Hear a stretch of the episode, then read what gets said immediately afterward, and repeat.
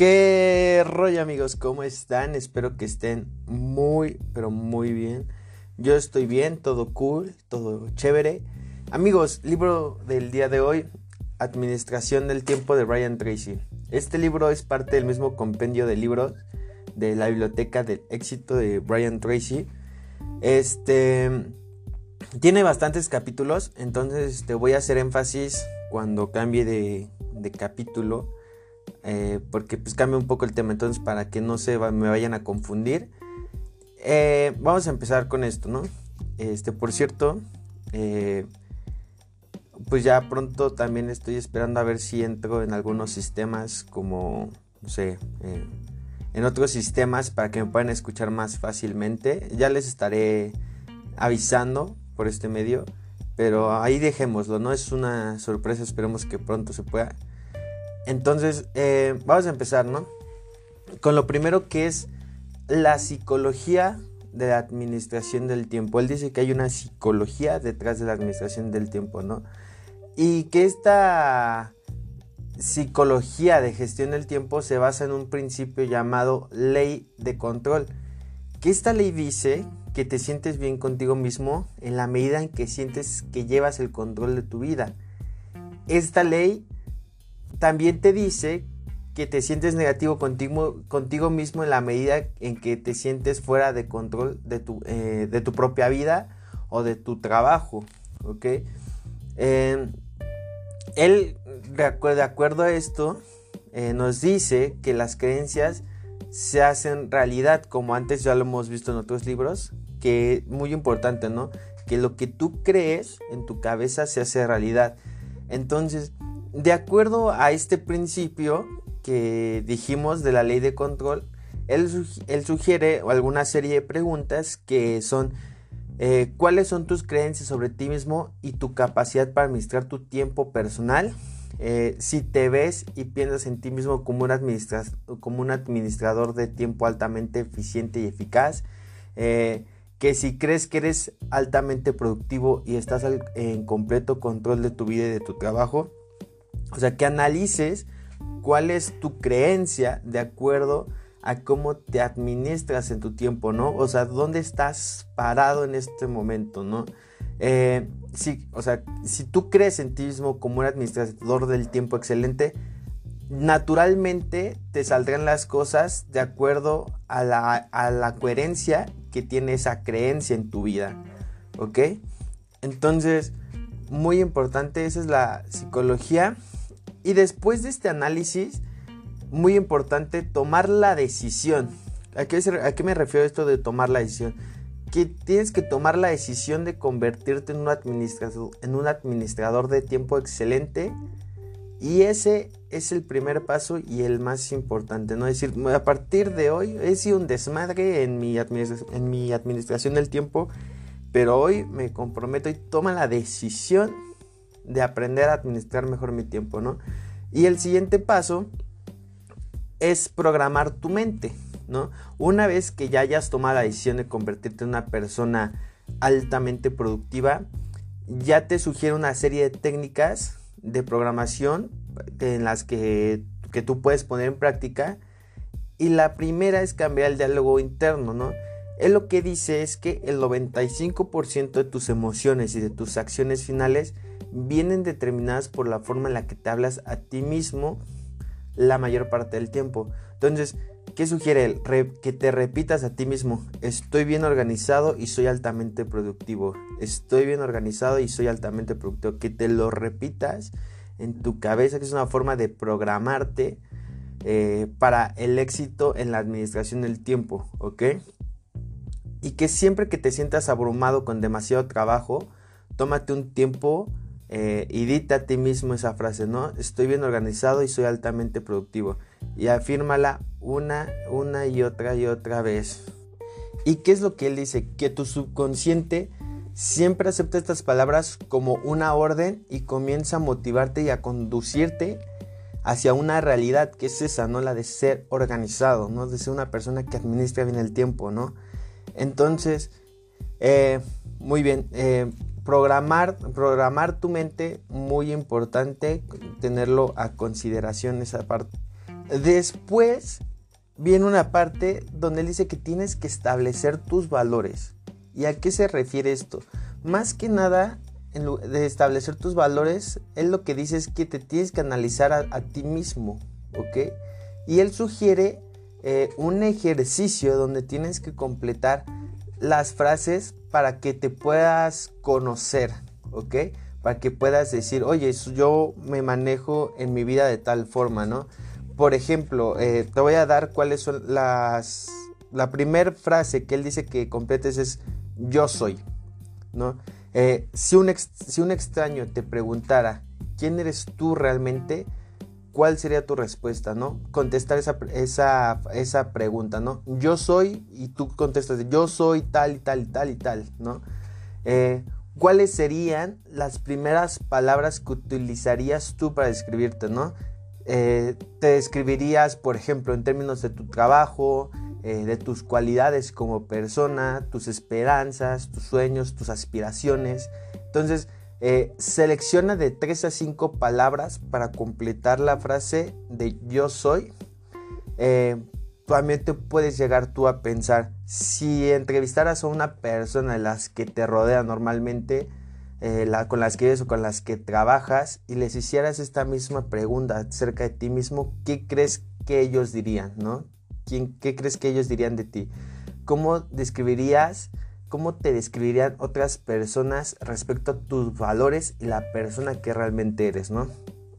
Entonces, y obviamente, eh, también la, basándote obviamente en la forma en que te comportas y tratas a otras personas y bueno, que al final llegues a qué conclusiones llegarías sobre la persona que eres por dentro, ¿no? Entonces, la primera frase es eh, la de yo soy. La segunda eh, frase es la gente es. O sea, piensa en la gente en general, en el mundo que te rodea. ¿Cómo tú describirías a la raza humana, no? La gente es buena, es cálida, es amorosa. La gente, si la gente es perezosa, poco confiable.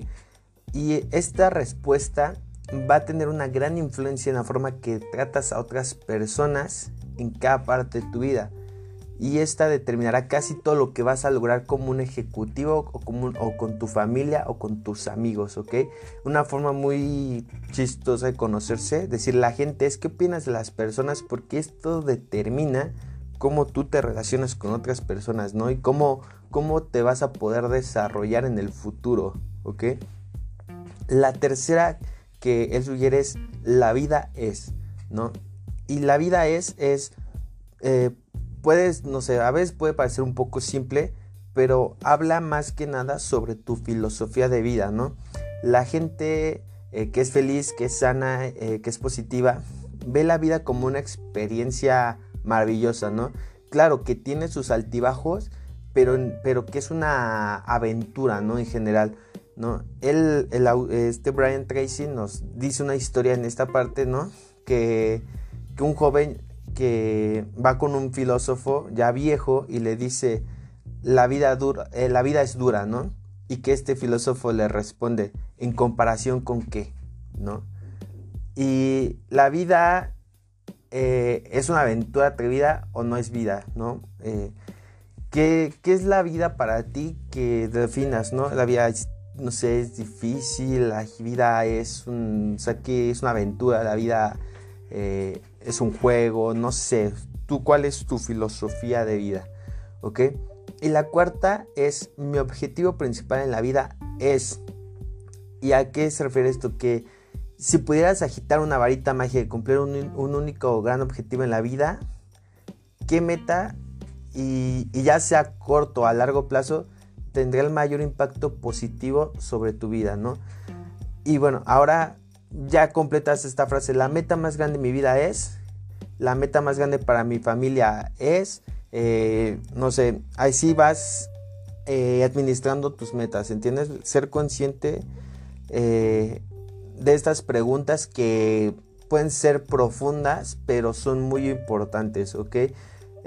también te puedes preguntar a ti mismo, te puedes preguntar esto a ti mismo para que cuando tengas un poco de neblina dentro de tu cabeza, eh, tengas respuestas claras, ¿no? Es muy importante eh, tener esto bien claro, o sea, tener esto con la mayor claridad posible, cuál es tu meta eh, al final de, la, del tiempo, ¿no?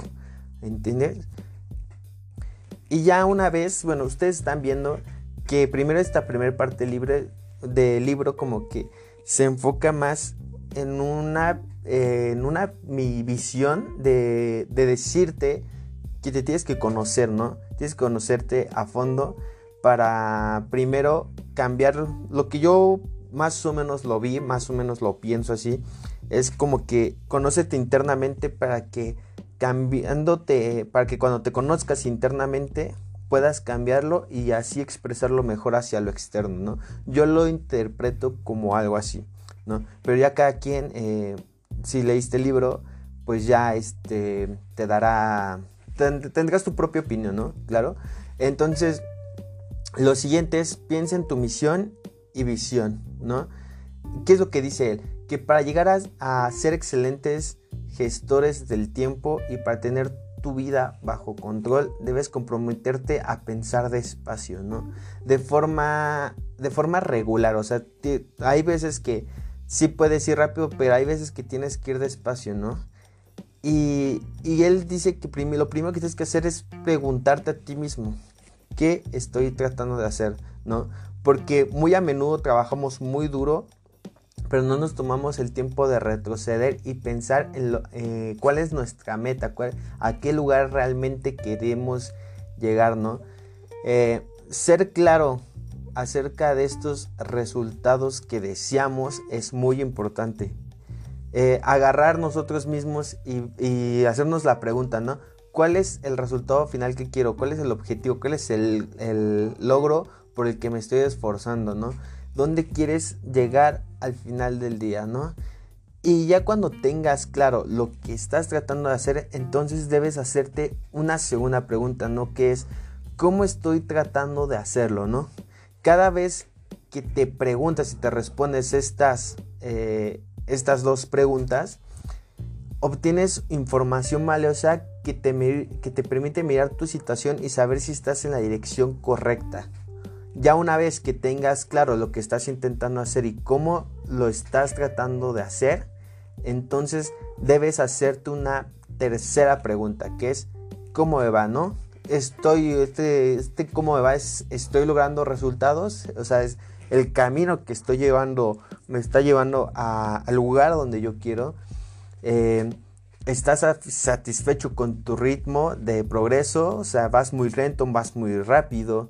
Eh, no sé, el camino tiene demasiadas barreras, eh, te has topado con muchos obstáculos. O sea, y por encima de todo lo que él dice es que cuestiones tus suposiciones, ¿no? O sea, las suposiciones errantes se encuentran en eh, son la raíz de cada fracaso, ¿no? Si, por ejemplo, tú puedes suponer, no, pues es que yo voy bien, ¿no? Y bueno, a ver, entonces, ¿estás logrando los resultados que realmente deseas? Pues puede ser que no, pero y esa es tu raíz, ¿no? Esas suposiciones que tú haces eh, y que son errantes son la raíz de cada fracaso que tienes, ¿ok? Entonces, ya una vez que reflexiones sobre esta pregunta, el cómo me va, debes considerar otra pregunta también importante, ¿no? ¿Puede haber una mejor manera de hacerlo? Y lo que él dice es que casi siempre hay una mejor manera eh, de hacerlo, ¿no? Hay una manera diferente casi siempre hay una manera mejor, ¿no? Para lograr un objetivo de negocio. Y esta es otra manera, puede ser más rápida, más barata, más fácil, más eficaz. siempre pensar, ¿no? En eso de, lo puedo hacer más rápido, más barato, más fácil, más eficaz, ¿no? Eh, entonces, muy importante, ¿no? Estás de pensar en tu misión y visión. Estas cuatro preguntas eh, para empezar, eh, para empezar a analizarte a ti mismo son súper importantes, ¿no? Ya después viene otra parte donde él te dice que proyectes hacia adelante. ¿Y qué es lo que dice con esto proyectar hacia adelante? ¿no? ¿A qué se refiere? Él lo que dice es que hay algunas áreas de tu trabajo en las que pensar despacio es esencial para que puedas rendir el máximo, ¿no? Él lo que dice es que aparte es 30 minutos o, más, lo que tú decías, para revisar tus metas, tus planes, tu progreso, ¿no? Y, y que el mejor momento para, para, realizar esta revisión es a primera hora de la mañana normalmente, ¿no? Que tomes tu tiempo para pensar, planear, soñar, crear. Y también, ¿no? Lo que él dice también, el, que sus ejecutivos o los ejecutivos que son muy buenos, eh, o, ejecutivos hombres y mujeres que son altamente eficaces reservan este tiempo cada día para considerar cuidadosamente lo que van a hacer antes de comenzar, ¿no? Eh, y ya, ¿no? También, eh, que también le aprovechan, no sé, leer, revisar, reflexionar, pensar, ¿no? Lo aprovechan de, de, diferentes formas, cada quien tiene su propio estilo, pero al final cada, todos se toman su propio tiempo para analizar esta parte. Y nos da un ejemplo, bueno, no nos da un ejemplo, nos da eh, una historia de un estudio que se realizó en Harvard por un doctor que se llama Edward Banfield, eh, que dice que dirigió más de 50 años una investigación sobre las actitudes y comportamientos de las personas de alto rendimiento, ¿no? Y esto tanto en Estados Unidos como en todo el mundo, ¿no? Y que identificó una cualidad especial que parecía separar a las personas de alto rendimiento de las de bajo rendimiento, ¿no? Y esto lo llamó la perspectiva a largo plazo, ¿no? Entonces, ¿qué es lo que hizo? Que descubrió que las personas de alto rendimiento se tomaban un tiempo para pensar en el futuro, ¿no? A menudo, y que, no sé, en el futuro me refiero de 10, 20 años, ¿no? Eh, verse y desarrollar una claridad absoluta sobre a dónde querían estar en sus vidas, dónde, dónde querían trabajar, sobre a qué se querían dedicar y que luego regresaban al presente y se aseguraban de que todo lo que estuvieran haciendo en ese momento estuviera en consonancia con el lugar donde querían estar en el futuro, ¿no? Entonces, ¿qué es lo que provoca esto mirar al futuro, ¿no? De esta forma, es que cuando tú miras de esa forma el futuro, las decisiones en el presente se vuelven más fáciles. ¿Ok? Tomas mejores decisiones porque sabes que tu meta principal es esa. Y después el, pasamos a otro capítulo que es la de redacta planes. ¿Ok? ¿Qué dice? No? Que todos los administradores de tiempo exitosos son buenos planificadores, ¿no? Hacen listas, hacen sublistas para lograr que cada objetivo mayor y menor sean más fáciles de hacer, ¿no?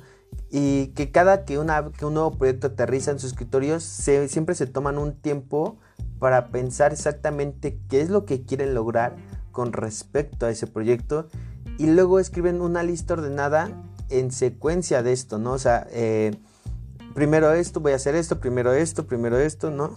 Eh, toman todas las medidas necesarias para realizar esto, ¿no? Y es lo que dice que hay una regla que dice que cada minuto invertido en la planificación te ahorras 10 minutos en la ejecución, ¿no?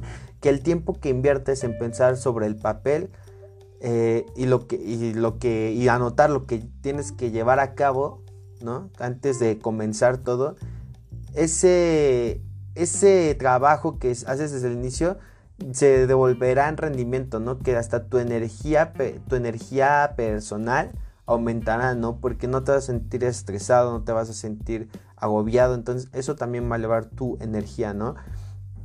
Y ya una vez que, tienes claro este objetivo, ya puedes, ya haces tu, lista de, de, cómo puedes comenzar, este, y también, ¿no? O sea, y dice que tienes que organizar esta lista de dos maneras, ¿no?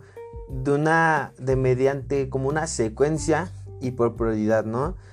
Eh, la, esta organización secuencial dice que crees una lista de actividades en orden cronológico desde el primer paso y hasta el último, ¿no? Entonces, eh, él nos dice una frase con respecto a eso, ¿no? Que una frase de Henry Ford que dice, puedes lograr cualquier objetivo si lo divides entre los suficientes piezas pequeñas, ¿ok? Entonces, lo que dice, ¿no? Eh, de este objetivo, divídelo y cronológicamente ordénalo, ¿no? Paso por paso, paso por paso, ¿no?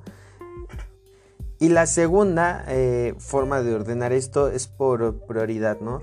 establecer prioridades, ¿no? O sea, lo que él dice es la ley de Pareto, que eh, el 80% de tus resultados, ¿cómo? El, sí, el 80% de tus resultados está hecho por el 20% de, de, tu trabajo.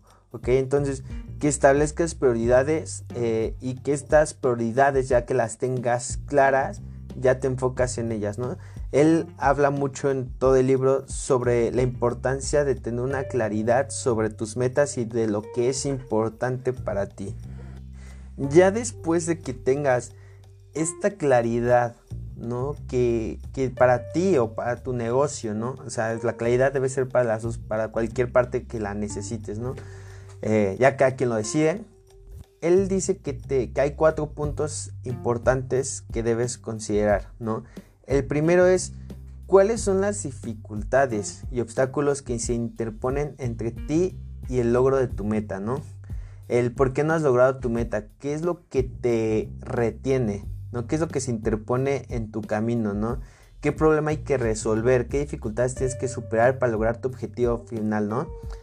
Y de todos los problemas que tienes que resolver, ¿cuáles constituyen el 20% de los problemas que representan el 80% de los obstáculos entre tu objetivo y tú? ¿No? La primera cosa que, el primer punto es ese, ¿no? ¿Cuáles son las dificultades? El segundo es, ¿qué otros conocimientos, habilidades o información son necesarias para lograr tu objetivo o completar tu proyecto? Y aquí es lo que dice que recuerdes un dicho, ¿no? Lo que te ha llevado a donde estás hoy no es suficiente para llevarte más lejos, ¿ok? Eh, que, que te preguntes tú mismo, ¿dónde puedo adquirir los conocimientos y habilidades necesarias para alcanzar mi meta, ¿no? Puedo comprar o alquilar el conocimiento, la información que necesito. Es necesario realmente que desarrolles siempre nuevas habilidades, ¿no? O sea, que siempre aumentes tu potencial, ¿no?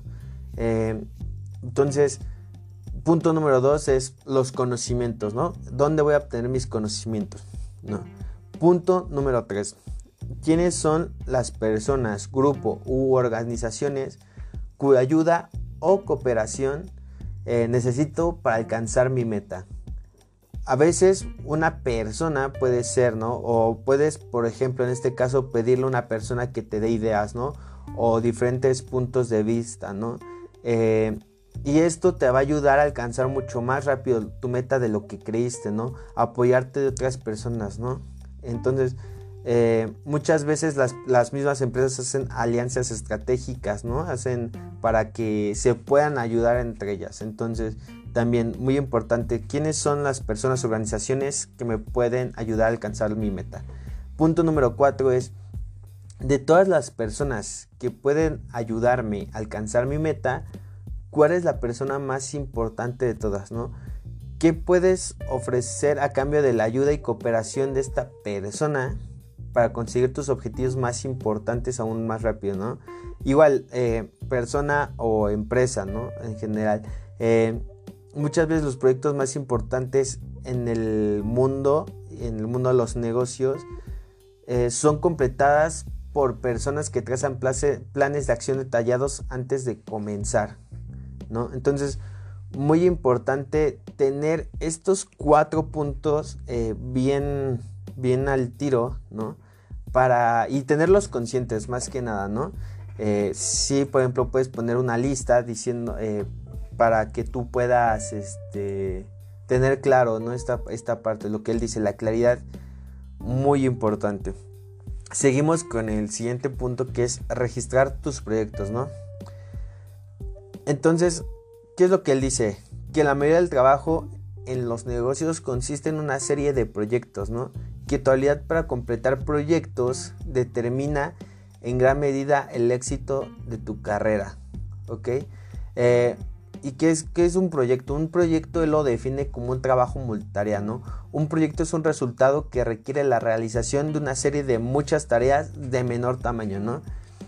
Y de lo que dice que la herramienta más poderosa que puedes utilizar para maxificar tu eficacia y aumentar drásticamente tus logros es una lista de verificación, ¿no? Una lista de verificación en que consiste es una serie escrita de pasos en orden cronológico que creas antes de comenzar a trabajar, ¿no?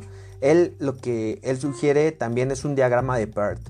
Eh, PERT, eh, P-E-R-T. PERT. Eh, este, este, pues no se los tendrá que enseñar, ¿no? Como esto es un audio, pues no se los puede enseñar.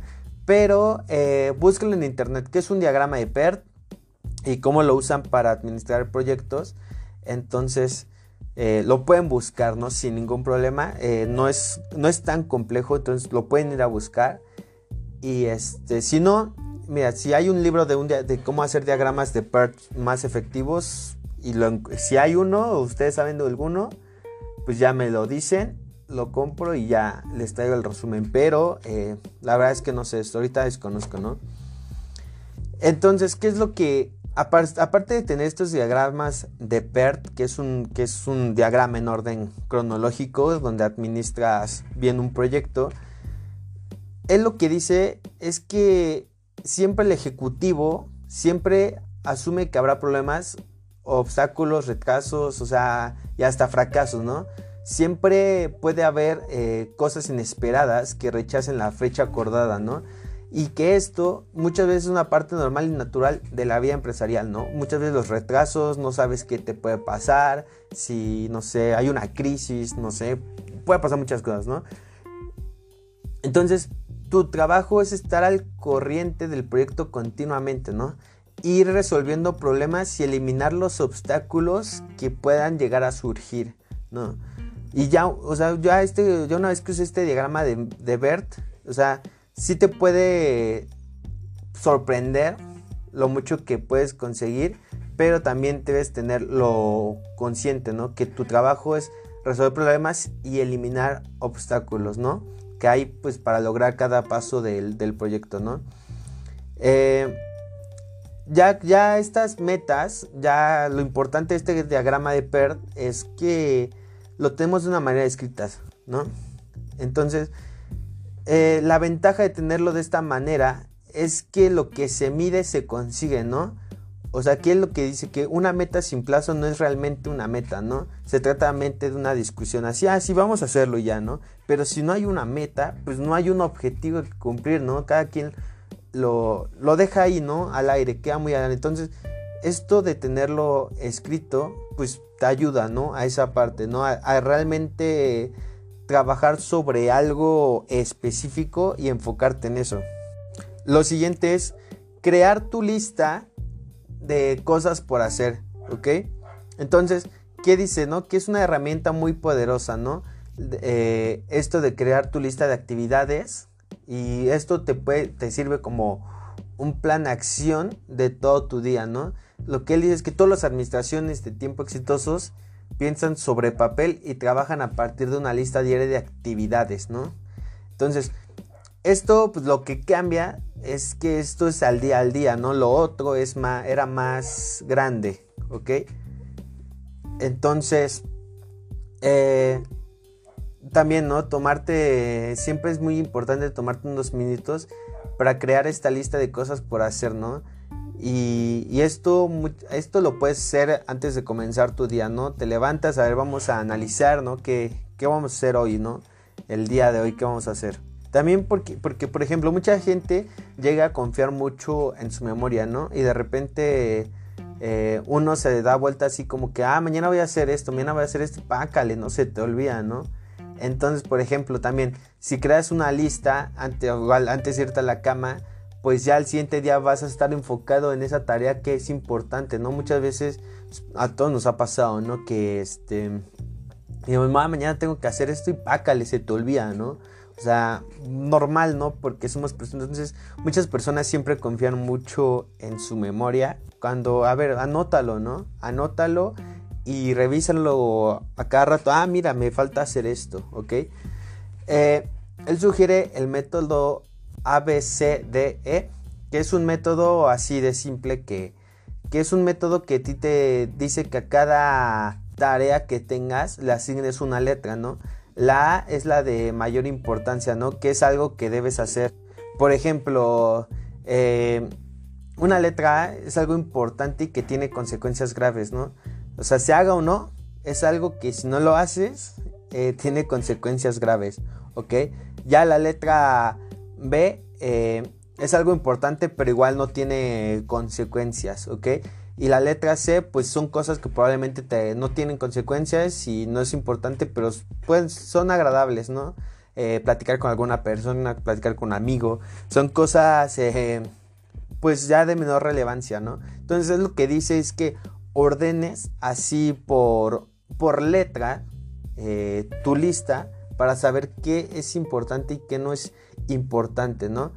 Y después nos, nos, menciona mucho el concepto de delegar, ¿no? Que esto del concepto de delegar, este, ya sería la letra D, ¿no? O sea, son cosas que podrías dejarle a otra persona hacer, ¿ok? Y de delegar hay, es un concepto así muy claro, ¿no? O sea, decirle a otra persona, mandarle a una persona que haga una tarea, ¿ok?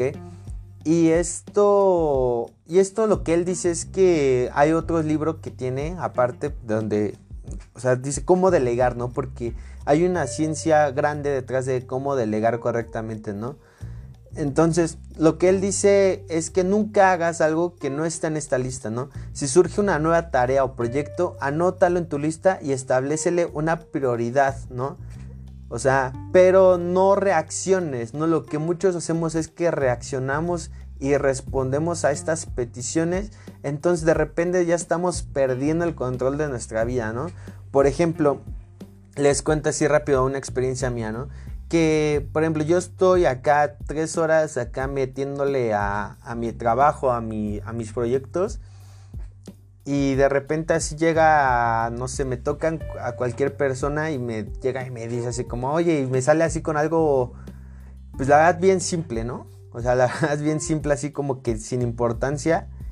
Y si es como que de repente, oye, y, y sí me ha pasado de repente que me distraigo y cambio de tarea, ¿no? Y de repente digo, oye, estaba haciendo esto, oye, pero esto. Entonces ya perdí el control de todo este de todo el día, ¿no? Porque digo, oye, no manches, ahora tengo que hacer esto y ahora estoy retrasado con esto, entonces me rompen eh, toda la planeación que tenía durante mi día, me la rompen, ¿no? Entonces hasta la cosa más simple que te quita 10 minutos, o sea, te, te rompe, ¿no? Muchas veces, ¿no? Entonces, eh, muy importante, no reaccionar, o sea, haz las cosas que están en tu lista, ¿no? Entonces, Solo puedes controlar tu tiempo si dejas de hacer las cosas de poco valor, ¿no? Entonces, eh, manda, a ser, manda a ser personas, por ejemplo, escuché el otro día un ejemplo de, de un empresario, ¿no? Que me decía, es que, a ver, o sea, está bien, o sea, que no puedes tú lavar tu coche, lo tienes que llevar a lavar, ¿no? O sea, tienes que delegar esa tarea a alguien más, ¿no? Tú porque, por ejemplo, el que te lava el coche se tarda, no sé, 20 minutos, ¿no? En lavarte el coche y no, y no tienes que estar tú viéndolo, ¿no?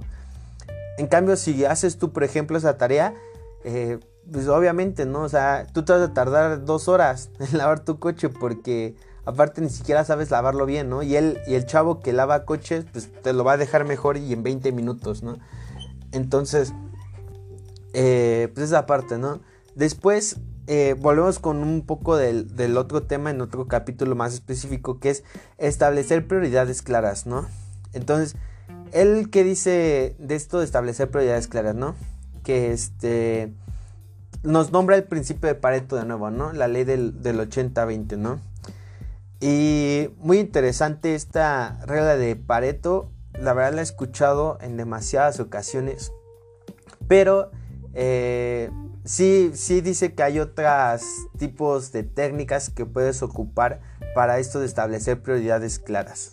Por ejemplo, él dice que hay otra técnica donde, por ejemplo, si el día de hoy te dijeran, ¿sabes qué? Te ganaste unas vacaciones de dos semanas, este, eh, ¿cómo, tú manejarías? ¿Qué es lo que tendrías que hacer eh, antes de irte a, a un viaje, no? Por ejemplo, si el día de hoy no sé, llega tu jefe o bueno, si no tienes jefe, eh, no sé, por cuestiones del destino, te ganas un viaje de dos semanas a, Cancún, ¿no? Por ejemplo.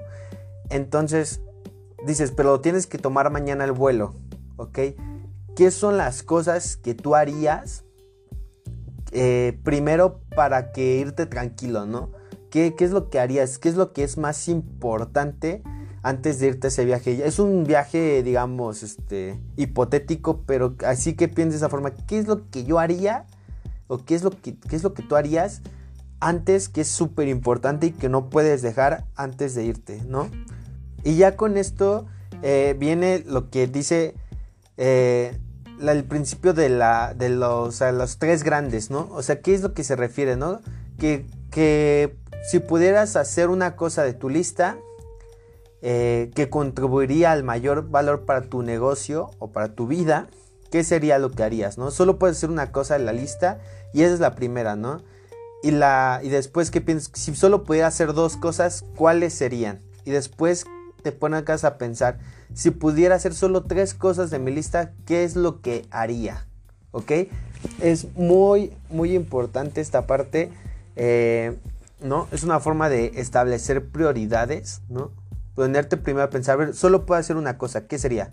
Y después, solo puedo hacer dos cosas, ¿qué sería? Y después, ¿qué solo puedo hacer tres cosas, ¿qué sería? Entonces, una forma de establecer estas prioridades es esa, ¿no? Entonces, eh, después cambia otro tema, que es el de no te desvíes, ¿no? Y esto que no te desvíes, ¿a qué se refiere? ¿Qué es lo importante frente a lo urgente, ¿no? Que es algo que ya les comenté más o menos hace rato, ¿no? Que muchas veces reaccionamos, ¿no? O sea, reaccionamos nada más, o sea, estamos reaccionando, reaccionando, reaccionando, pero no nos enfocamos en lo importante, ¿no? Entonces, él dice que nos enfoquemos en cuatro puntos principales para que no nos desviemos, ¿no? ¿Qué es lo que es? Que te enfoques primero en lo urgente e importante. ¿Qué es urgente e importante? Y en eso te enfoques primero, ¿no? ¿Qué es importante pero no urgente? ¿no? Eso es lo sería el segundo nivel. El tercer nivel sería urgente pero no importante. Y el cuarto nivel sería no urgente y no importante, ¿no? Entonces, ¿Qué es lo más valioso para ti en el momento que una persona puede llegar contigo y decirte cosas como que, oiga, este jefe, este, necesito hablar con usted para ver cómo nos vamos a organizar para la fiesta? no sé. Em, muchas cosas pueden pasar, ¿no? espero que con este tipo de ejemplos se les quede más claro. Eh, pero sí, ¿no? Por ejemplo, a veces, este, y a veces, o sea, también, a ver, ojo, ¿no? a veces lo más importante no, a veces no es el trabajo, ¿no? Lo más importante a veces es pasarlo con tu familia, a veces lo más importante es leer un buen libro, a veces lo más importante es llegar a tu casa a descansar, ¿no? O sea, ¿qué es lo, o sea, de eso depende cada persona, ¿no? ¿Qué es lo más valioso para ti en este momento, ¿no? O sea, muy importante que jamás, jamás se olviden de lo personal, ¿no? Eso es parte de lo interno, ¿no? Como lo vimos en el libro de... Eh, ¿cómo se llama? Los secretos de la mente millonaria, lo, interno es súper importante porque lo interno viene de lo externo, ¿no? Entonces tú tienes que estar bien, ¿no? También eh, no te olvides de que, de esta parte, ¿no? De que, a ver, a veces lo más importante es estar con mi familia. A veces si tienes novia, no sabes, lo más importante es estar con mi novia, ¿no? Cuidarla, este, procurarla, ¿no? A veces cada quien tiene sus propias... Eh, se puede decir sus propias prioridades. Entonces, muy importante, ¿qué es importante para ti? Muy importante esa parte de conocerse. Como si has escuchado eh, más resúmenes aparte de este en, en, este, mi podcast, pues ya, habré, ya he hablado, ¿no? Varias veces lo importante que es este lo, lo interno, ¿no? Entonces, eh, ya la, la siguiente parte es delegar, ¿no? Que para delegar eh, es este, darle trabajo a las demás personas, ¿no? Realmente es un, algo muy corto lo que dice él. Y la verdad es que con respecto a esto de delegar, eh, prefiero mejor traerles un libro completo de cómo delegar. Entonces, este, para que todos aprendamos, ¿no? O sea, yo también, no, normalmente yo no delego tanto, la verdad. Pero, este, pues probablemente en algún futuro si lo necesite, ¿no? Y sería importante empezar a retomar ese tipo de, conocimientos, ¿no? Digo, realmente mi negocio y todo eso, pues como es muy electrónico todo, por decirlo así, pues no, no tiene, no tiene muchas cosas, ¿no? O sea, que delegar. No tengo muchas cosas que delegar, ¿no? Me da perfectamente tiempo de hacer mis cosas yo, pero igual y hasta yo estoy trabajando, ¿no? Demás. Pero bueno, eso ya es cuestión de irlo mejorando, irlo trabajando, ¿no? Como todo en la vida. Entonces, siguiente punto, ¿no? La concentración, ¿no? ¿Y qué es lo que dice? Que la concentración y la firmeza son requisitos esenciales para tener grandes logros, ¿no? Que la concentración significa que una vez que comienzas con tu tarea, o sea, y esta tarea debe ser la más importante, te comprometes a perseverar sin desviarte y sin distracción a terminarla, ¿no? Esta capacidad de concentrarte con la, con la mente puesta en lo que es más importante de tu tiempo es el número uno de los requisitos para el éxito, ¿no? Eh, puedes cumplir con todos los demás requisitos de habilidad, inteligencia, creatividad, pero si no puedes concentrarte en una sola cosa a la vez, entonces no podrás tener éxito, ¿no? Tienes que hacerlo primero en primer lugar, ¿no? Una cosa cada vez y nada en lo segundo, ¿no? Si no te disciplinas a concentrarte en lo que estás haciendo en ese momento, siempre te encontrarás trabajo en tareas de, baja prioridad. O sea, Muchas veces estamos trabajando algo importante, nos desvían, nos distraen, no nos concentramos y de repente nos pasamos todo el día haciendo cosas de baja prioridad, ¿ok? ¿No? Entonces, esta concentración, esta final es el requisito esencial para todo gran logro, ¿no? O sea, cada vez que empiezas una tarea te comprometes y perseveras para cumplirlo, ¿ok? Entonces, lo que es lo que dice él, que evites la multitarea, ¿no? Que hay una gran, o sea, se hace que hay una gran discusión sobre las personas multitarea, ¿no?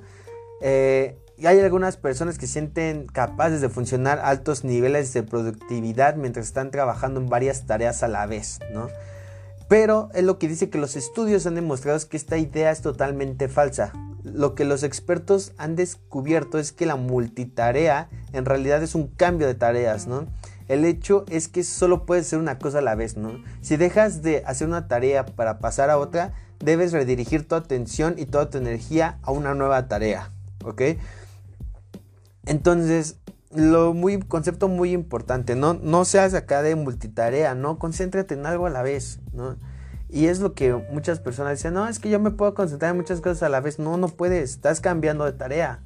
Estás cambiando de tarea ah, no, pero es que rápido hago esto, es que rápido hago esto. Entonces no estás, no estás siendo tan eficiente como deberías ser porque deberías enfocarte en lo que es importante y no en lo que es urgente, ¿no? Entonces, manejar esa parte muy, muy, muy importante. Y también, bueno, él también nos, eh, nos, nos, comparte un estudio, ¿no? Que dice que cada vez que pasas una tarea a otra, o sea, que estás haciendo, no sé, un trabajo, de repente te distraen y regresas, ¿no? Que quemas una cierta cantidad de energía cerebral e inteligencia, ¿no? Y al final del día terminas así como todo tonto, así como que, ay, yo hice muchas cosas, ¿no? Y dices, ay, no, pues es que como te trajeron con la mente en un lado y después te cambiaban la mente hacia el otro lado, después te la regresaban, pues te hiciste hasta, te sientes tonto, ¿no? Al final del día dices, ay, no manches, ¿no? O sea, ¿qué, qué me está pasando? ¿Ok? Entonces, siguiente punto es superar la procrastinación, ¿no? Entonces, un punto creo que de los más importantes, ¿no? Y ¿qué es lo que dice, no? Es acerca de esto de superar la, de superar la procrastinación, ¿no? Dice que la persona de alta productividad posterga las tareas y actividades de bajo valor, ¿ok? que la persona de baja productividad traiga las tareas que tienen un valor considerable, ¿no? Que esa es la diferencia entre, las, entre una persona y otra, ¿no? Que una posterga cosas de alto valor y otra posterga cosas de bajo valor, ¿no? Entonces, eh, ¿qué es lo que él sugiere, ¿no? Que, que hagas como una procrastinación creativa, ¿no? O sea, que que mires tu lista de trabajo y que digas, bueno, a ver qué, con qué puedo procrastinar, ¿no? El día de hoy, ¿no? O sea, que porque, ¿qué es lo que él dice? Que todos, todos, todos sin excepción, pues somos personas que, que procrastina, ¿no? O sea, no hay persona que no procrastine. Y es un enfoque, fíjense, que, que bien interesante, ¿no? Porque normalmente te dicen, no procrastines, no procrastines, ¿no? Y él te dice, no, a ver, todas las personas procrastinamos en algún punto, ¿no? Pero tenemos que hacer como un tipo de procrastinación eh, creativa, ¿no? Decir, oye, a ver, ¿qué onda? Esto sí ya no puede esperar, esto igual y sí, o sea, ¿por qué? Porque igual hasta nuestro propio cerebro puede, puede engañarnos, ¿no? O sea, dice, todos, dice, hasta él dice, yo hasta yo, hasta yo procrastino, ¿no? O sea, y, Brian Tracy ya saben que es como una super leyenda de las ventas, este, un tipo pues millonario, ¿no? O sea, con un éxito económico pues, realmente cabrón, ¿no? O sea, dejémoslo ahí, ¿no? Entonces, él después nos sugiere eh, una serie de herramientas para la procrastinación, que la primera es la programación mental, ¿no? Que es el hazlo ahora, ¿no? Que te digas a ti mismo hazlo ahora, ¿no? Y que estas son palabras muy poderosas que puedes utilizar para aumentar tu productividad, ¿no? Que cada vez que te encuentres procrastinando, y que sea una tarea importante, repítete a ti mismo con energía y entusiasmo, hazlo ahora, hazlo ahora, hazlo ahora, ¿no? Entonces, él lo que dice que es un descubrimiento sorprendente es, o sea, que él lo que descubrió es que después de haber repetido estas palabras 10, 20 o hasta cientos de veces, inconscientemente ya te encontrarás motivado a permanecer en tu tarea más importante y completar ese trabajo antes de hacer cualquier otra cosa, ¿no? Ok, entonces muy importante es la programación mental. Hazlo ahora, es un ejercicio interesante. La verdad yo nunca lo, he practicado, pero mira, eh, no nada, se pierde por intentar, no hay que intentarlo, ¿no? Porque como, como dije hace rato, todas las personas procrastinamos en algún punto de nuestra vida. Después hay otro método que nos sugiere que es el método de la rebanada de salami, ¿no? Y esta, esta, este método es como dividir en pequeñas piezas, ¿no? O sea, del mismo, del mismo modo que no tratas de comerte una barra de salami de un bocado, no tratas de hacer una gran tarea de una sola vez, ¿no? En cambio, divides las tareas eh, en partes pequeñas, ¿no? Reduces el tamaño de las tareas rebanando una parte pequeña cada vez, ¿no? Y ya, y ya después decides completar esa pequeña tarea antes de pasar a otra cosa, ¿no? Entonces, lo que él que dice, divídelo en multitareas, ¿no? O sea, yo por ejemplo, o sea, lo que interpreto de esto es que, por ejemplo, tienes este, un, digamos, para la escuela, ¿no? O sea, todo el mundo pues, se emociona a la escuela, ¿no? Em, así sea, aunque sea nada más a primaria, pero no sé, depende de cada persona, pero el punto no es El punto es que, por ejemplo, te dejan un trabajo, ¿no? Digamos, tienes que terminar, hacerlo en una semana, ¿no? Digo, a ver, el salami, ¿no? O sea, está bien concentrarte y porque también puedes aplicar de, a ver, me voy a concentrar ocho horas seguida, pácale, lo termino de trancazo, ¿no? Pero también, por ejemplo, digamos que de acuerdo a tu lista de prioridades, eso no embona tan bien, ¿no? No es un plan óptimo pasarte 8 horas haciendo un proyecto, ¿no? Porque también tienes que hacer otras cosas. Ok, pues en lugar de tardarme 8 horas, voy a dividirlo en tiempos de 2 horas cada, cada día, ¿no? ¿Entienden? Entonces, 2 horas el lunes, 2 horas martes, 2 horas miércoles, 2 horas jueves, ¿no? Y ya son las 8 horas, termino el proyecto y eh, lo completo, ¿no? Eso es la parte del método de la rebanada de salami, ¿no? Dividirlo de esa forma, ¿no? Y por último, para cerrar este tema, es que tienes que desarrollar un sentido de urgencia, ¿no? Es lo que dice que una de las cualidades humanas más raras y valiosas en el mundo es este sentido de urgencia, ¿no? o sea, que él dice que se estima aproximadamente que solo el 2% de las personas se mueven rápidamente para hacer el trabajo, ¿no? Y cuando desarrollas esta habilidad del sentido de urgencia, o sea, la gente te, te ubica mejor, ¿no? Te, te, ubica de una manera, de esa forma y eso eh, siempre te va a hacer bien, ¿no? Ya sea estés haciendo negocios, estés haciendo un trabajo. Entonces, si la gente te ubica de esa forma, si te creas esa reputación, sería de las mejores cosas que puedes hacer, ¿no? Siguiente punto es crear bloques de tiempo, ¿no?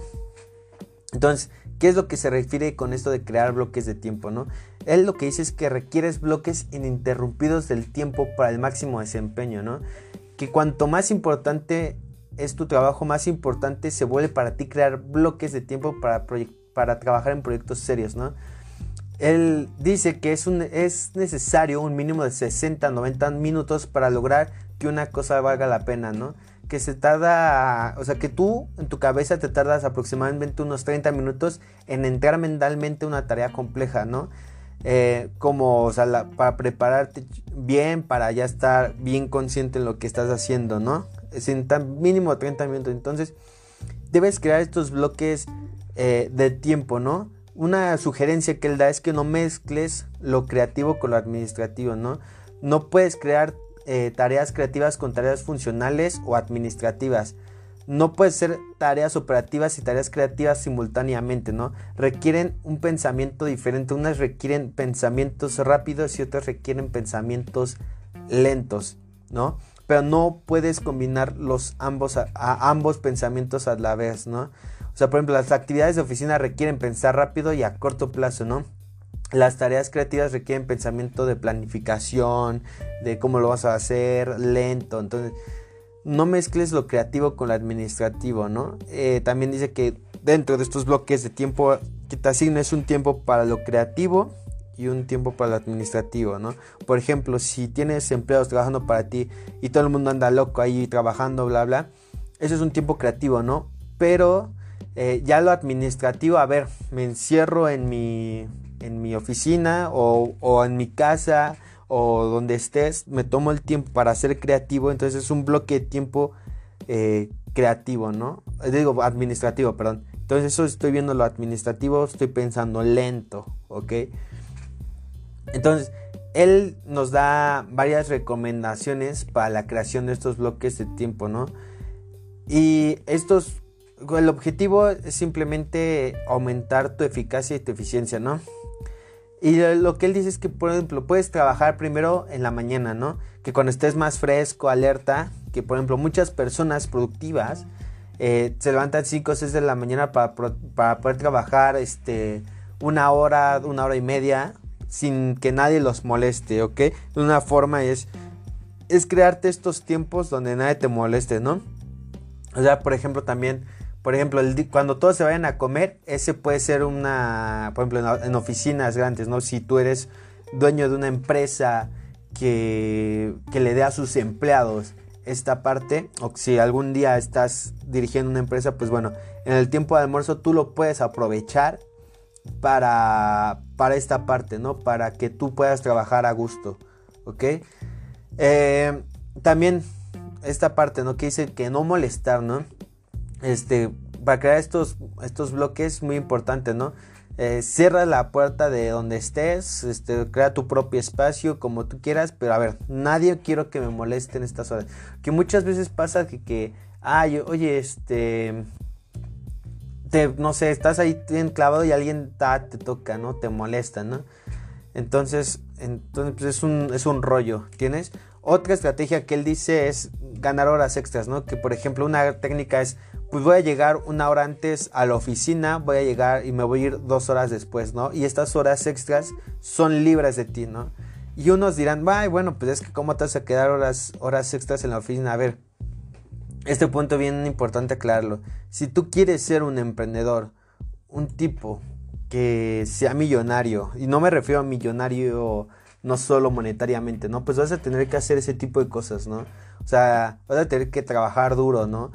Y así si tú un día quieres, digamos, si quieres darle tiempo a tu familia a diario, bueno, pues tendrás que administrar tu tiempo para poderle dar a tu familia tiempo y tiempo de calidad y aparte trabajar en tus proyectos y trabajar muy duro, ¿ok? Entonces, eh, muy importante, ¿no? Esa parte. Y con esto que les digo, viene la siguiente parte que es controlar tus interrupciones, ¿no? Que que esto de las interrupciones inesperadas, ¿no? Y que estas interrupciones inesperadas son las mayores dilapidadoras del tiempo de las personas, ¿no? Eh, de los negocios, de las industrias, estas interrupciones eh, pueden venir luego, no sé, pueden venir, venir en muchas formas, ¿ok? Entonces como, no sé, una notificación del teléfono, un mensaje de texto, un WhatsApp, este, ¿no? O sea, pueden venir en muchas formas. O sea, y por ejemplo, lo que luego muchas veces eh, puede llegar a pasar, por ejemplo, este, yo lo veía mucho hace como dos años que todavía trabajaba para una empresa que este por ejemplo hay personas que ah, llegan y se ponen a platicar y ah, ja, bla bla bla bla y de repente ya veías este las gente luego veías que las personas llegaban a las 8 de la mañana pero hasta las 11 empezaron a trabajar en serio no y después de las 11 a la 1 salían a comer entonces decían no manches ya es la 1 y solo he trabajado dos horas o sea y aparte no no han trabajado óptimamente no manches o sea y ya después, digamos, regresan a las 2 de la tarde y se van a las 5, ¿no? Entonces, ¿cuánto tiempo realmente efectivo trabajó una persona? ¿No? O sea, muy poquito tiempo, ¿no? Entonces, que trates de minimizar estas interrupciones es muy importante, ¿no? Por ejemplo, a mí me pasa, este, cosas así como que yo, mi celular tiene una función donde yo lo programo para que no me quite el tiempo, ¿ok? Para que no suene. O sea, no es que sea algo bien pinche importante, una llamada de urgencia, probablemente la acepte, ¿no? Pero si no es algo importante, pues ni siquiera suena el teléfono, no, no me distrae, ¿ok? Entonces, eh, por ejemplo, lo que dice que, por ejemplo, cuando alguien eh, intente entrar a tu oficina, le puedes decir cosas así como que me encantaría hablar contigo ahora, pero de verdad tengo que volver al trabajo, ¿no? Tengo que terminar esta tarea para esta tarde. O sea, siempre es muy importante, ¿no? Porque siempre el decir este tipo de palabras que son como frases que son como muy ejecutivas, así como que, oye, permíteme tantito, ¿no? Es que este trabajo lo se tiene que hacer para esta tarde entonces ya las personas dicen, ah, no, perdóname, ¿no? Ya se van a otro, a otro rollo, ¿no? Entonces también dice que, por ejemplo, puedes aplicarla de que cuando una persona entra a tu, a tu oficina, te paras y le dices, ah, ¿sabes qué? Estoy a punto de salir, ¿no? ¿Qué puedo hacer por ti? Y que te sigan el pasillo. Entonces cuando él vea ese sentido de urgencia, pues te va a querer decir rápido y este y así como te lo dice rápido, tú regresas a tu oficina y sigues trabajando, ¿no? Igual esto es un poco chistoso, nunca, nunca lo había escuchado. Este tipo de herramienta así como que, ah, no, pues ya me voy, dímelo rápido y después regresa a tu oficina. Mira, chistoso, jamás lo había escuchado, pero hasta que leí este libro, pero mira, puede ser funcional, ¿ok?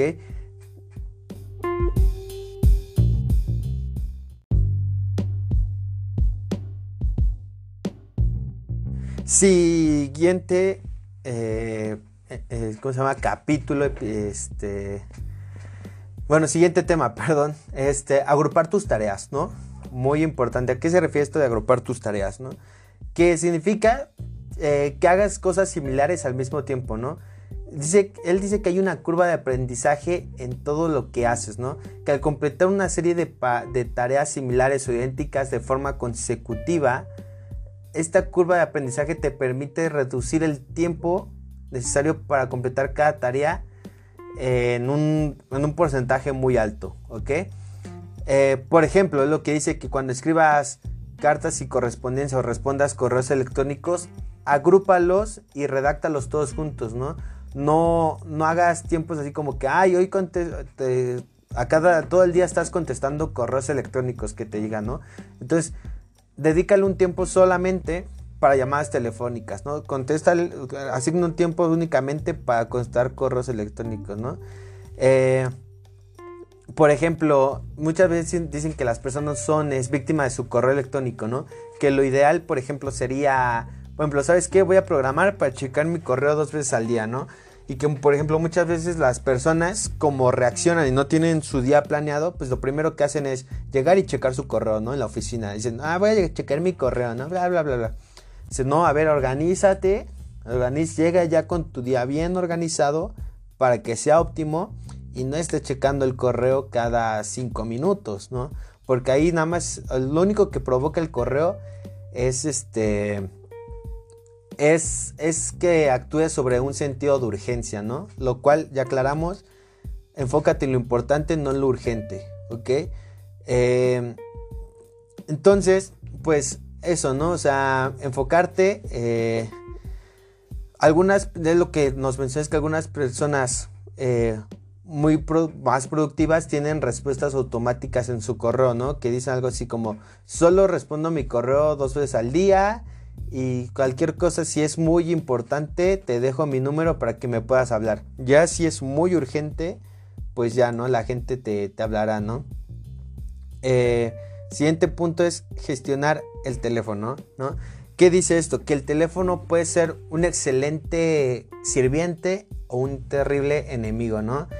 Y que especialmente si te sientes obligado a responder cada vez que suena, ¿no? También, ¿no? A mí me pasaba mucho, eh, les cuento, eh, de repente dije, ¿qué onda? No estoy haciendo lo que debería estar haciendo, algo me está quitando mucho el tiempo, me puse a analizar hace algunos meses. Dije, pero pues, ¿qué onda? ¿Qué está pasando? Y me puse a checar acá en mi celular y mi celular mide cuánto tiempo paso eh, en promedio al día en mis aplicaciones, ¿no? Y me salió que me pasaba 12 horas, 12 horas en, mis redes sociales nada más. Y digo, claro, o sea, soy una persona que se dedica también a hacer contenido en redes sociales. Estoy muy de acuerdo, pero dije, a ver, 12 horas, eh, brother, no. O sea, 12 horas ya te estás, ya es porque te estás haciendo güey en Facebook, en Twitter, en TikTok, en Instagram o en YouTube, ¿no? Entonces, que por cierto me pueden ir a seguir, ¿eh? Recuerden, aprovechando voy a hacer un comercial. Me pueden seguir. Si les gustan estos podcasts, estos videos, pues me agradecería mucho si me, si me sigan en Instagram o si me siguen en YouTube. Sería una gran ayuda para que sigamos creciendo. Y también recuerden que por ahí o por cualquier medio me pueden hablar y sin problema contesto. ¿Ok? O bueno, contesto contesto lo que es realmente en serio, ¿eh? O sea, porque luego hay cosas muy raras que me están mandando. Pero bueno, este... Entonces, ¿qué es lo que él dice? Que para lograr la máxima productividad debes poner el, el teléfono en un lugar donde sabes que no, va a ser, no vas a ser esclavo de él, ¿no? Lo que yo, por ejemplo, hice es que pongo mi teléfono a cargar eh, y así lo dejo, ¿no? Y tengo mi enchufe que lo puedo programar que es inteligente para que se apague en cuanto el teléfono deje de, cargar. ¿ok? Entonces ahí dejo el teléfono cargando y yo me dedico a lo que estoy haciendo en mi computadora, ¿no? Sin ningún problema. Entonces, eh, y de hecho también programé el celular para que solo me deje estar una hora al día en cada aplicación. Entonces, ya cuando agarro el teléfono y me estoy metiendo a Facebook, ya me está contando el tiempo. Entonces ya digo, a ver, güey, o sea, si te vas a meter a, no sé, a Facebook, pues a ver, es para darle eh, seguimiento y mantenimiento a tus redes sociales, ¿no? Y ya como sé que si no, si no, te, si no lo hago, eh, esa parte que es importante, manejar mis redes sociales, pues bueno, va a llegar el momento en el que el teléfono ya no me deja eh, entrar a la aplicación hasta el siguiente día. ¿Ok? Entonces, es una táctica que yo, yo usé. Si tu teléfono lo tiene, lo puedes usar. Entonces ya limité, entonces literal, ahorita de, pasé de 12 horas que estaba en el teléfono diario, ahorita paso 2 horas y media, ¿no? O sea, ya voy al punto, ya no me quita el, el tiempo, el eh, tiempo el celular. Entonces, eso no lo dice el libro, eh, no dice todo esto que les acabo de decir, pero eh, para darles una idea, para aportarles algo extra, si tu celular, que normalmente puede ser que ya la, ya la mayoría lo tenga, tiene esta función, la puedes activar para que no te quede tanto el tiempo. También, por ejemplo, dice que, que programes llamadas, ¿no? Por ejemplo, yo que luego ando ofreciendo varios productos, hablando con gente, que él, por ejemplo, dice que programes las llamadas, ¿no? Que no hagas acá una llamada a las 8, 9, así, programalas, ¿no? Como dijimos anteriormente, ¿no? Y que siempre estés así como que, a ver, eh, ¿a qué hora te puedo llamar, no? O sea, que evites esas, esas llamadas perdidas, ¿no? Porque luego llamas y dices, no, pues es que no te puedo contestar porque estaba con mi familia o estaba comiendo. No, a ver, eh, mándales un mensaje, ¿qué onda? Oye, ¿te puedo hablar? ¿A qué hora estás ocupado? Te marco a las 5, ¿no? Vale, a las 5. Entonces, esa persona ya va a estar atenta de que a las 5 te va, este, le vas a llamar y ya no vas a perder ese tiempo, ¿no? Porque, por ejemplo, no sé, digamos, le marcas sin, sin, sin programar una cita de que le vas a hablar, ¿ok? De repente eh, él ve tu llamada, no te pudo contestar y a las 7 que ya estás enfocando en otra cosa, ya te quiere hablar, ¿no? Te habla y te dice, ¿qué onda? ¿No? Y ahí ya te está interrumpiendo en tu trabajo, ¿ok? Entonces, eso te va, para que veas cómo te va quitando el tiempo, ¿no? Todo este tipo de, de cosas. Entonces, programar llamadas, eh, muy importante. Eh, siguiente punto, amigos, oigan, creo que ya quedó un poco larguito y eso que es un libro como, digamos, creo que tiene 80 páginas, el libro literal está muy chiquito. Eh, pero tiene conceptos así bien, bien específicos, que es lo que me gustó, ¿no? Conceptos súper específicos. Y miren, el libro chiquito ya vamos más de una hora, creo. Entonces, vamos con el siguiente, que es dirigir reuniones eficientes, ¿no? Que, por ejemplo, ¿qué, qué dicen él, no? Que entre el 25 y el 50% de gestión de reuniones de todo tipo eh, lo puedes hacer tú, pero que muchas veces estas reuniones son reuniones que la mayor parte del tiempo no te aportan gran cosa, ¿ok?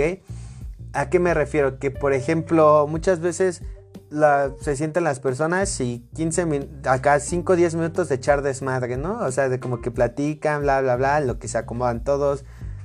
No, o sea, a ver, si la junta empieza a las 5, a las 5 en punto y vamos directo al tema. ¿ok?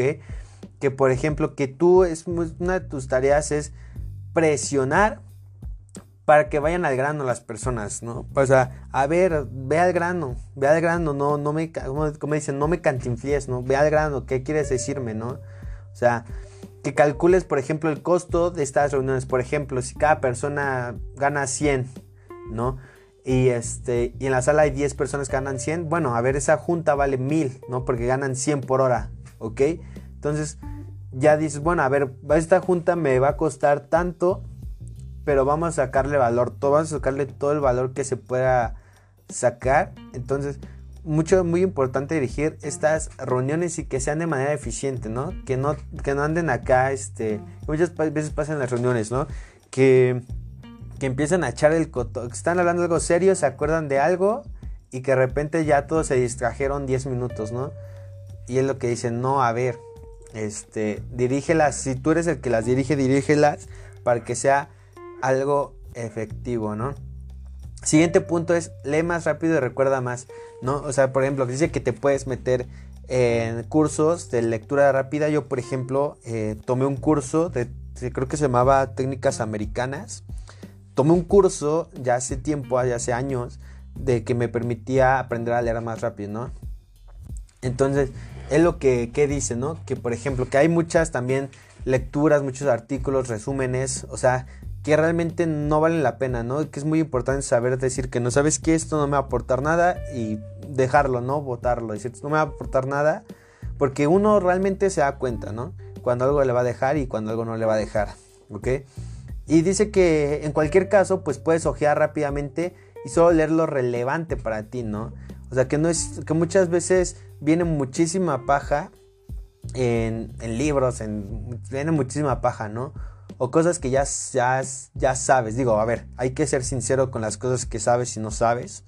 Pero, este, si lo, a ver, si te dejan, si eres un tipo que eres experto en, este, no sé, en dirigir personas, pues igual es una de tus mejores habilidades, de tus mejores habilidades, pues bueno, a ver, si te quieren enseñar algo de cómo dirigir personas en un nivel acá básico, pues bueno, eso te lo podrías saltar, ¿no? Dentro de un libro. ¿Entienden? Entonces, muy importante, ¿no? Y también es esa parte de, leer selectivamente, ¿no? Es muy importante, ¿no? ¿No? No leer por leer, ¿no? Leer inteligentemente también es súper importante, ¿no? También dice que tienes que seguir, ¿no? Invirtiendo en tu desarrollo personal, ir a, por ejemplo, en esta parte, ¿no? Lo que decíamos hace rato, ¿no? Esta parte, este capítulo que hablaba sobre invierte en desarrollo personal. O sea, Brian Tracy siempre dice la mayoría de, de esto en todos sus libros, ¿no? Y normalmente hasta repite frases y así así cosas las repite, ¿no? Entonces cuando yo vi, por ejemplo, este capítulo que dice invierte en el desarrollo personal, pues dije, oye, brother, ya sé, a ver, le di una ojeada, dije, ya sé de qué, ya sé qué me va a decir este brother, ¿no? O sea, ya sé que, qué me va a decir, ya sé que va a hablar sobre esto, esto y esto. Entonces me lo salté, ¿no? Pues eso era un, un este, ¿cómo se dice? Un capítulo como de dos hojas, ¿no? Este, pero decía, ¿sabes qué? No, a ver, vamos a seguir con el siguiente, ¿no? Y bueno, a ver, el siguiente eh, punto que es organiza tu espacio de trabajo, ¿no? El que dice en este capítulo que dice que una de las herramientas de gestión de tiempo más grandes es trabajar sobre un escritorio limpio y en un espacio de trabajo organizado. Así como un chef organiza su cocina antes, tú deberías organizar tu espacio de trabajo completamente antes de comenzar tu trabajo, ¿no? Y, y siempre, ¿no? O sea, muy importante, ¿no? Tener, o sea, ver tu espacio ordenado, eh, tu mente hace que se aclare, ¿no? Eso no, no lo dice, pero lo, lo, este, lo he leído en otros libros, o sea, cómo el orden hace que, que visualmente ver orden en tu vida te hace ser mejor, ¿no? Te hace eh, trabajar mejor, ¿no? O sea, un carpintero, un dentista, un médico, este, ponte a pensar, o sea, muchas de las muchas veces el tipo que es organizado trabaja mejor o no. O sea, supongo que ya cada quien puede trasladar este concepto a una historia personal, pero en realidad es eso, ¿no? Entonces, eh, muy importante trabajar en un espacio ordenado. Y pues bueno amigos, eh, eso es todo por el podcast el día de hoy. Espero les haya gustado, les, haya sido agradable, agradable entretenido. Eh, recuerden que me pueden seguir en mis redes sociales. Fíjense que he estado notando que muchas personas me han estado siguiendo, pero en el Facebook y en el Instagram de Desafío Ser Millonario. Y también me han hablado por ahí. O sea, sí tengo el control de esas páginas, pero la verdad es que casi no las checo. De hecho, ya he estado pensando en borrarlas, ¿no? ¿Por qué? Porque desafío ser millonario solo es como una rama de lo que es mi marca personal, ¿saben? O sea, realmente la madre, la madre, pues es la que tiene mi nombre, ¿no? La que normalmente les dejo. Entonces, a pesar de que tenga control de, de esas páginas y de todo eso, pues la verdad es que, mira, no lo checo, ¿no? La verdad. Entonces, eh, si tú estás escuchando esto en el futuro, este, yo creo que sí las voy a borrar. Porque la verdad es que, pues, a ver si como, como hablamos de hoy, ¿no? De administración del tiempo, se me hace una perdedera de tiempo estar este, poniendo o estar administrando ese tipo de, de páginas, ¿no? O sea, no me no generan, real, no siento que realmente generen un valor importante hacia la audiencia, ¿ok? Porque realmente luego, eh, obviamente, entre subir contenido, eh, digamos, de motivación, de emprendimiento a esas páginas, pues la verdad es que a mí lo que me gusta y lo que es mi prioridad, o sea, ya yo conociéndome, como hablamos en este libro, mi prioridad es mi marca personal, que la que tiene mi nombre, ¿no? Entonces, yo voy a seguir haciendo esto porque es algo que me gusta hacer. Es, me encanta leer, me encanta lo que aprendo con la lectura, me, encanta todo eso. Pero tampoco mi marca personal, o sea, no quiero ser conocido como el que lee libros, ¿saben? O sea, esto nada más es una parte de, de algo que me gusta y ya, o sea, no, no es algo que, que me motive, que diga, uff, no lo haría este, toda mi vida y quiero ser conocido como esta persona, ¿no? Entonces, este, realmente yo hago esto porque me gusta y si yo puedo compartir esto con otras personas, pues lo voy a hacer, ¿no? Pero tampoco es mi pasión, ¿no? Yo me, hay otras cosas que me gustan más. Entonces, eh, me pueden ir a seguir a mis redes sociales, ya saben, solo quería tener, dejar eso claro. Pueden ir a seguir mis redes sociales sin ningún eh, problema. Eh, escríbanme en Instagram si me quieren sugerir un libro, si tienen alguna duda, algún comentario, lo que sea que me quieran decir, ahí los, los leo, ¿ok? Amigos, muchas gracias. Nos vemos hasta el siguiente capítulo. Bye bye.